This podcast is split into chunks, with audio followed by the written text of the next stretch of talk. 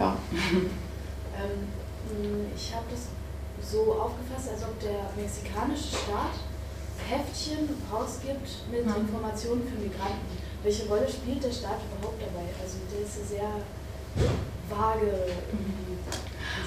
Ja, also der mexikanische Staat, äh, ich weiß gar nicht mehr, wer das mal gesagt hatte, der simuliert Menschenrechte. Also das finde ich mhm. trifft es ganz gut.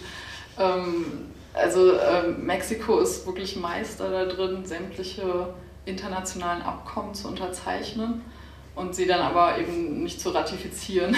Also oder auch, dass es irgendein Gesetz gibt, aber im Grunde genommen passiert nichts. Also auch zum Beispiel in, in Chiapas hat der Gouverneur äh, jetzt, also der, der gerade dran ist, der hat dann auch angefangen, so einen Diskurs zu fahren und zu sagen, ja, Migranten müssen geschützt werden und der hat dann auch gesagt, dass in allen öffentlichen Krankenhäusern Migranten behandelt werden, ohne Geld zu zahlen.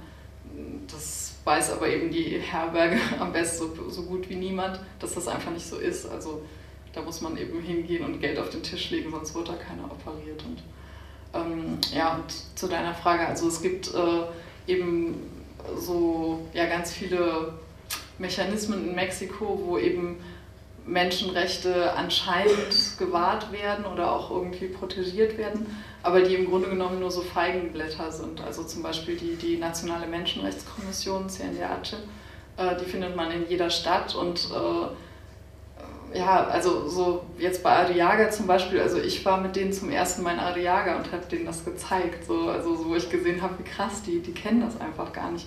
Und die geben halt jetzt mittlerweile so tausendseitige Berichte raus, äh, wo eben alles drinsteht, so was mit den Migranten passiert.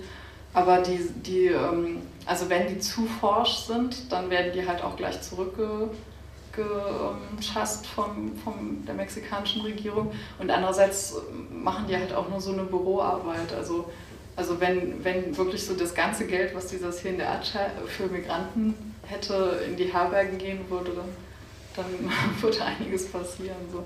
Und ähm, es gibt halt noch eine Organisation, die hat eben auch diese Heftchen rausgegeben. Das ist die Grupo Beta, die äh, halt wirklich für, für, die, ähm, für den Schutz von Migranten eingerichtet wurde. Die hatten, haben an der Nordgrenze angefangen und hatten da eigentlich auch eine sehr gute Funktion. Also einfach als mexikanische Polizeieinheit so ein bisschen auf die Border Patrol zu gucken und zu gucken, was die für Menschenrechtsverletzungen machen. Und das hatte natürlich ganz viel Sinn, also da einfach dann öffentlich Druck zu erzeugen. Und dann hat man aber eben diese Grupo Beta auch im Süden installiert. Und da ist die aber eben genauso dem Migrationsinstitut unterstellt. Also ähm, müsste dann quasi ihre eigenen Vorgesetzten äh, ja, anzeigen. Das funktioniert natürlich nicht. Und, äh, und im Süden hat die Grupo Beta eben wirklich so eine Funktion, ja, wo man so sieht, na, die fahren halt Journalisten mal zur Grenze oder sowas und haben und erzählen halt, sie hätten irgendwie, also die haben, die haben gigantische Ausrüstung, also so, so Geländefahrzeuge und sonst was. Und, und wenn man aber zu denen ins Büro geht, dann, dann sitzen da echt zehn Leute und spielen Karten, also wo man echt denkt, so, oh Mann, ihr könntet so viel machen, aber, aber es ist eben gar nicht vorgesehen, sondern es ist einfach nur vorgesehen, dass diese Institutionen existieren, damit der mexikanische Staat eben sagen kann, da gibt es ja was. Aber im Grunde genommen passiert halt nicht viel. Mhm.